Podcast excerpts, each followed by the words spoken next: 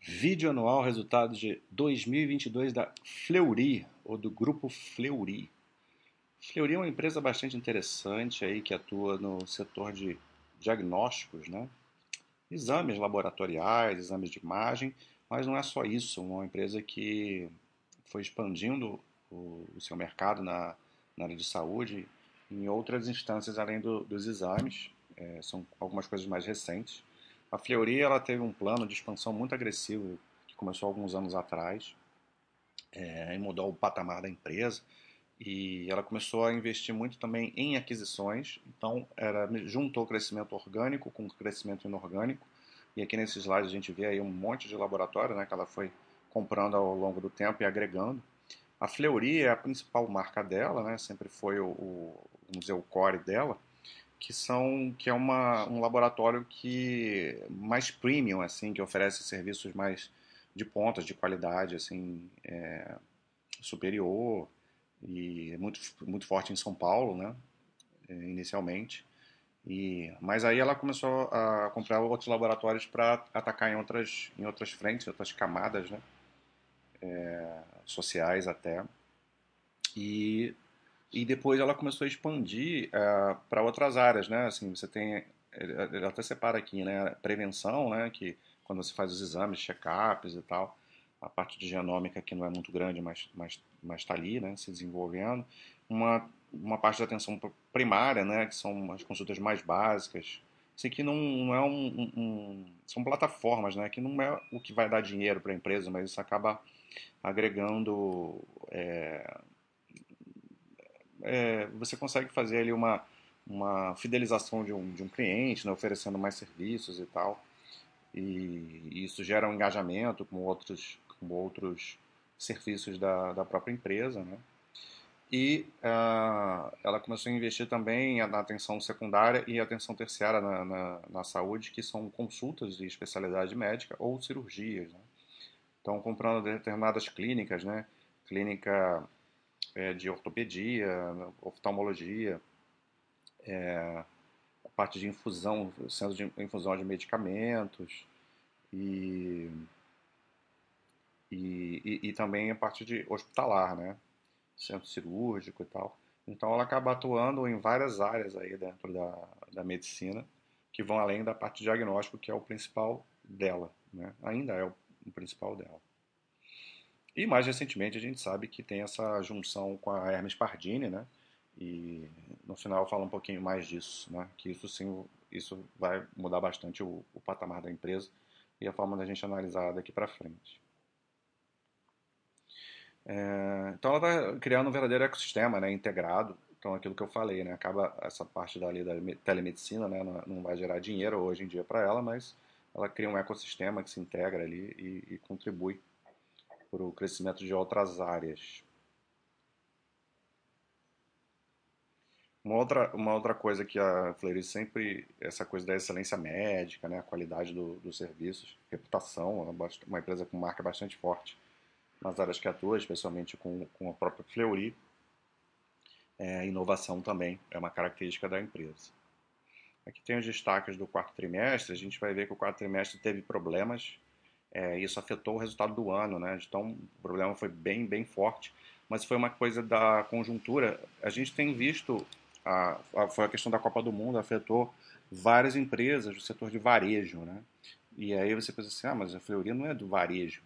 Ela não é propriamente do varejo, mas o serviço dela se, se, se aproxima, tem muitas semelhanças, né, com o segmento de, de varejos. Tanto é que eles usam até métricas, né, de, de SSS, por exemplo, né? De crescimento nas mesmas lojas ali nas unidades. Então, é, coisas que, que afastam as pessoas do, do, varejo, como foi o evento da Copa do Mundo, é, também, também afastaram as pessoas de, de fazer exame, né, de, de, de procurar a, cuidados com, com a sua saúde. E isso foi muito atípico, né? Copa do Mundo nunca acontece nessa, nesse período do ano e nem acontece todo ano, né? Então, isso acabou pegando, não sei se pegar de surpresa é a surpresa, é, é, falar certo, porque obviamente ninguém foi pego de surpresa, mas talvez, não, não sei se eles esperavam esse impacto nesse sentido que eu estou falando, e então foi uma coisa muito pontual, porque você tem, você diminuiu muito o volume no quarto trimestre, mas as despesas fixas ficaram lá. Então, houve uma desalavancagem operacional, né? E, e o, o, o, peso dessas despesas acabou sendo muito maior em relação à receita e a empresa teve uma queda no EBITDA, queda de margem. Mas é uma questão bem, bem pontual. Se a gente olhar o resto do ano, a gente vai ver o resultado é, bastante bom. E é o que a gente vai ver aqui é, 2022, né? Então, receita bruta anual de 4 bilhões e 800, né? Crescimento de 15%, então um crescimento muito forte. E aqui tem é, parte disso é crescimento orgânico, né? Também tem a questão das novas unidades que vão sendo que vão sendo é, implantadas e aquisições também, que é uma coisa que ela costuma fazer, né? Se a gente excluir Covid, a gente viu, teve isso no no resultado da Hermes Pardini, é, acaba distorcendo muito, né? Porque em 21 é, veio muita receita de, de Covid fora do que é uma pode se considerar um não recorrente, né? Por mais que a Covid vai permanecer no nosso meio e, e, e os exames vão continuar sendo feitos, mas hoje em dia é, um, é, um, é mais um exame, né? É um percentual muito pequeno da receita é, na, na normalidade disso. E em 21 era muito, muito fora, né? É, então isso acabou distorcendo. Então, se você exclui os exames de Covid, a gente teria crescimento de 20%, o que é bastante saudável. A marca Fleury é sempre importante a gente olhar por ser aí o, o premium da empresa, né, o core dela, a, a grande marca forte e tal. Crescimento muito bom também, de 11,4%. E é interessante manter porque é um alto valor agregado aqui do serviço, né? Eles sempre destacam essa questão do atendimento móvel, né, que está expandindo. É, isso, isso é interessante porque você tem é, custos menores aqui também. Né? Se você, é, quer dizer, você consegue ter uma área de atuação maior, né? Além da é, você abre as unidades lá para atender, mas você consegue fa fazer serviço além da capacidade da unidade, né? Então agrega isso aqui. É, a parte lá dos novos elos de plataforma de saúde, atingindo 412 milhões, você vê que é uma parte pequena, né? Mas vai, vai crescendo é, de uma forma muito forte, né? Justamente por ser algo inicial, então 85% de crescimento, já tem uma representatividade de 8,6% do total. Não é nada, não é nada, mas que vai ganhando, vai ganhando força, vai ganhando força. Se for dando certo, daqui a pouco já tem uma fatia grande agregando. E a parte de genômica aí é menor ainda, né? são 119 milhões, mas crescendo forte também. Aí a gente vê o EBITDA de um, quase 1,2 bilhões e o crescimento de 9% sobre a EBITDA ajustada de 2021, com a margem de 26,7%. O lucro líquido de 307 milhões, daqui a pouco a gente vai ver o, o, o, o impacto disso aqui, né? É uma margem de quase 7%. E teve, teve a empresa se capitalizou, né? Teve um follow-on aí para a empresa continua num esquema de, de crescimento e investimento bem forte, ainda vai ter a, a, a, junção aí que foi aprovada pelo CAD com a Hermes Pardini, então tem muita coisa para acontecer. Foi bem no finalzinho do ano aí que teve esse, esse aumento de capital. A gente vai acompanhar como que a empresa vai utilizar esses recursos, né? Porque a empresa é, se capitaliza, você dilui o, o acionista, mas tem que ter uma contraparte, que é um crescimento e se fizer bem feito isso, utilizar bem isso aí, vale a pena. É, aqui mostra o crescimento orgânico, né, as novas unidades, né, tem retrofit de 28 unidades. Todas essas empresas aqui são, têm um certo nome, né, a Labs A+, Felipe Matoso, a Instituto de Radiologia, além do próprio Fleury. Então, aqui o retrofit visa ampliar a oferta de serviços com um aproveitamento melhor do espaço. Né? Novas unidades, diagnóstico 10, 10 unidades, é, nas empresas que estão aqui, nos laboratórios que estão aqui, e novos elos mais 8 unidades, e aí entra essa parte de, de da, da, medicina secundária, né? atenção secundária, clínica de olhos, ortopedia, centro de infusão, é, realocação aqui mais três unidades, né? E o crescimento via aquisição, né? O M&A, uh, empresas que foram foram adquiridas aí na, ao longo do ano, né? Uh, e o destaque aqui para o grupo Pardini, terceiro maior play em medicina diagnóstica no Brasil. Aqui aguardando o card, mas esse aqui foi é, já tem um, essa apresentação já tem um tempinho. No momento que eu gravo esse vídeo, o, já houve a, a aprovação do CAD, né? É, uma outra empresa aqui de análises clínicas no, no, no, Minas Gerais, a parte dos novos elos, oftalmologia, né, aguardando fechamento, não sei se já fechou a Retina, Retina Clinic em São Paulo, Centro de Difusão em São Paulo. É, e por aí vai, né?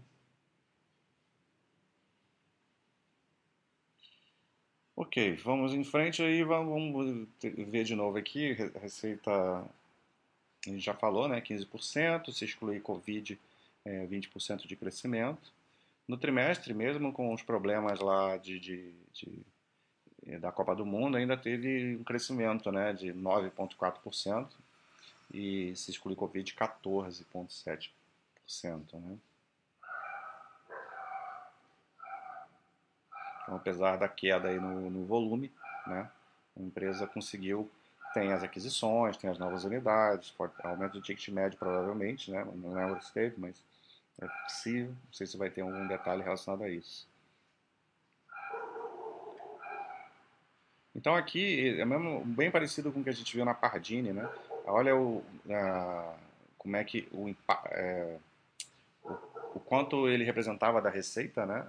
antes e agora terminou o ano aí com 1,2% só, virou uma coisa marginal. Então é como um, quase como um exame qualquer, né?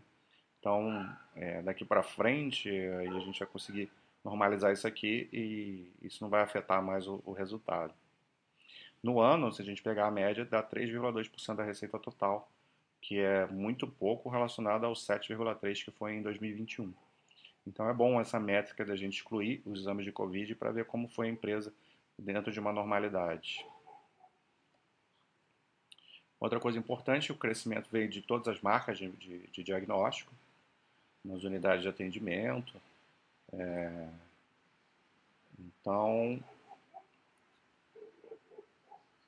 aqui eles destacam até o, assim, o crescimento foi de quase 16%, mas se excluir as aquisições teria sido ainda muito bom, dois dígitos, 11,8% e uh, crescimento bom em todas as regiões. Né? Rio de Janeiro foi um pouquinho menos, mas crescendo na Fleria, na Marca Mais de São Paulo, marcas regionais, né? 21%, se, se for considerar aí as aquisições, aí vai para 39%, mas aí é, não dá para colocar isso na conta. Então, bem saudável a parte aí de, de diagnóstico, né? Nos, nos novos elos aqui, plataforma de saúde, é, já, já tinha mostrado, né? Esse crescimento aí bem, bem forte de 84,8%. Você vê que essa a plataforma de saúde dá um, dá um, dinheirinho ali, né? Deu 47, 48 é, milhões, né? Aqui para o tamanho da empresa isso aqui não é nada. Né? Mas já, já agrega alguma coisa ali, até em termos de, de receita. Lucro bruto cresceu 7,4%, então a gente vê o impacto aí né, dos custos. É, olha do trimestre, o trimestre, né, queda aí de 9,1%, aí tem queda de margem, porque teve esse efeito aí da Copa do Mundo que é, com muita queda de volume e isso pressionou aí o, o, as despesas ficaram com um equivalente muito grande em cima da receita pressionou a margem. A parte de despesas operacionais nem teve assim, um crescimento é, é, alto, né? É, tem um efeito não recorrente aqui, né? Se excluir o efeito não recorrente, seria de 3,4% o crescimento, é isso? O, e aqui tem 11,8% 11, crescimento das despesas. Agora eu estou em dúvida se o que cresceu 11 foi considerando não corrente ou, ou sem considerar, né? Enfim.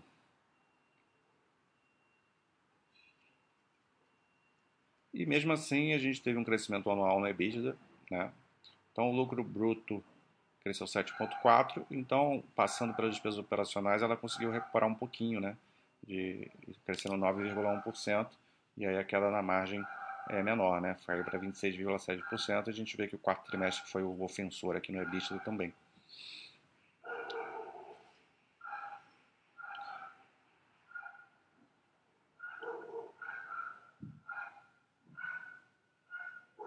E o lucro líquido teve essa queda é, de 12,2%, uma queda importante aí na margem também. E aqui entra a questão de, de, de resultado financeiro, né? É, juros sobre a dívida, vê isso impactando várias empresas, né? Que trabalham com um nível, certo nível de endividamento, que a despesa sobre os juros acaba cobrando um preço nesse momento de juros altos tem também depreciação e amortização nessas empresas de crescimento costumam impactar né, de uma maneira cada vez maior, porque é, as, a, as, novas unidades né, vão gerando é, esse, esse, esse aumento. Então, esse aumento de lucro aí é uma coisa mais pontual, operacional vai muito bem da empresa, especialmente se a gente excluir os exames de, de, de Covid um capex ainda mais ou menos no mesmo nível do, do, do ano anterior.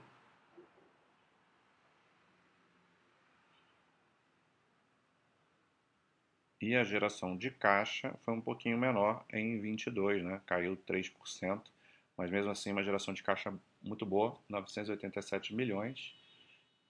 Então você vê, você tem um lucro ali de 307, né? Então você vê quanto que o resultado financeiro acaba impactando é, e não tem um efeito no, sobre o caixa. EBITDA foi de 1,1 bilhão e geração de caixa de 987. Então, uma alta conversão do EBITDA em caixa. 80 está até aqui, 83% do EBITDA foi transformado em caixa. Então, excelente a geração de caixa, mesmo com uma, uma pequena queda.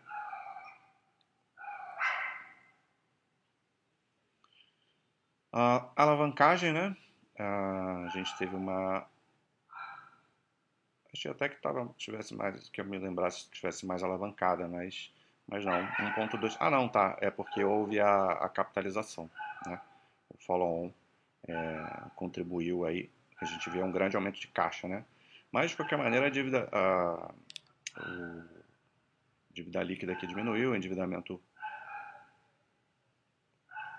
total também e mais o, o, caixa aqui teve um grande incremento, então é, isso fez com que diminuísse a alavancagem de 1.7 para 1.2. Então tá bem tranquilo aí. Posição de caixa foi reforçada né, por conta desse follow-on. E aqui o espaçamento da dívida aí bastante de, é, de longo prazo, né?